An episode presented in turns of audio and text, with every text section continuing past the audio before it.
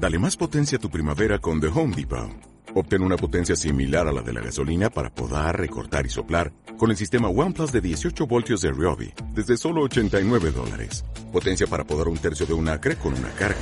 Potencia para recortar el césped que dura hasta dos horas. Y fuerza de soplado de 110 millas por hora.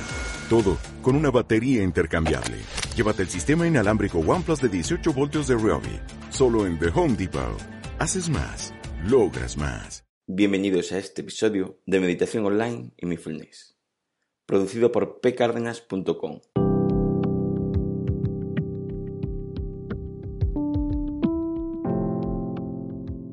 El podcast donde hablaremos de técnicas, prácticas, noticias, dudas y todo lo relacionado con la atención consciente plena y cómo aplicarla.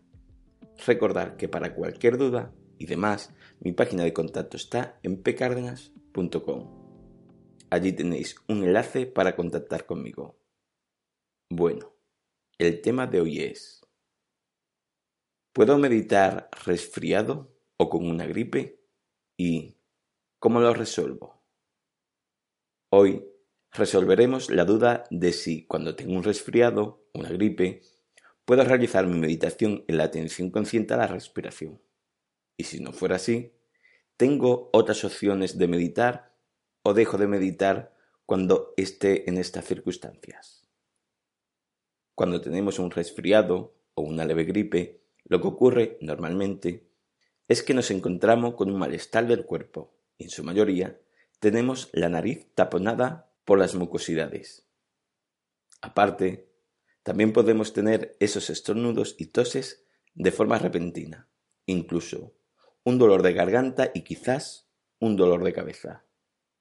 En sí, la mayor dificultad de esta circunstancia, aparte de que uno se siente con el cuerpo indispuesto para hacer meditación, mindfulness o cualquier otra cosa que haces normalmente, pues la mayor incomodez en los ejercicios de atención consciente a la respiración es precisamente eso mismo, la respiración porque al tener la nariz taponada o semitaponada y al estar forzando un poco a respirar de forma normal, nos va a impedir un poco el llevar el ritmo normal de la respiración y estaremos forzando de forma intencionada el tener la respiración habitualmente que tienes cuando meditas, o sea, amplia y suave dentro de lo que cabe. Pero con este resfriado no puedes llegar a tenerla, ya que la nariz se encuentra atascada y no te va a dejar obtener esa respiración. Es más, puede llegar a ocurrir que por intentar forzarla y no conseguir esa respiración natural, puede llegar a ocasionar cierto estrés o malestar por ese continuo forzamiento de la respiración. Y al final termines más atento a esa incomodez de estar forzando la respiración que a la meditación a la tensión consciente. Incluso puede llegar a ocasionar cierto cansancio mental por esa continua pelea con la respiración. Eso, a su vez, conlleva una mala experiencia al meditar y quizás, si andas empezando en este mundillo, eso corra en tu contra, ya que pudiera servir como una experiencia incómoda que pueda ayudar a posibilitar una desmotivación. ¿Qué hacemos entonces si quiero meditar y tengo un resfriado? Si tu práctica normalmente es la atención consciente plena a la respiración, aunque también puede ser otra, con ese resfriado o gripe que he escogido, una de las circunstancias es el taponamiento de la nariz parcial o total. Lo que haremos entonces es cambiar nuestro foco de atención. Entonces, ¿a dónde cambió mi foco de atención? En este caso, lo que intentaremos es observar nuestro estado mental y ese estado de malestar en que se encuentra el cuerpo. Debemos observar cómo nuestro cuerpo se siente con ese resfriado. Incluso observar la incomodez en que nos sentimos cuando tratamos de respirar y al tener la nariz atascada o taponada nos cuesta bastante. Hay que distinguir aquí quizás una cosa. El malestar del cuerpo es algo habitual. Tienes un resfriado o un poco de gripe y ese malestar corporal es una reacción corporal natural del cuerpo para defenderse de ese resfriado. O sea, que observar ese malestar no es observar un estado negativo, sino una sensación del cuerpo.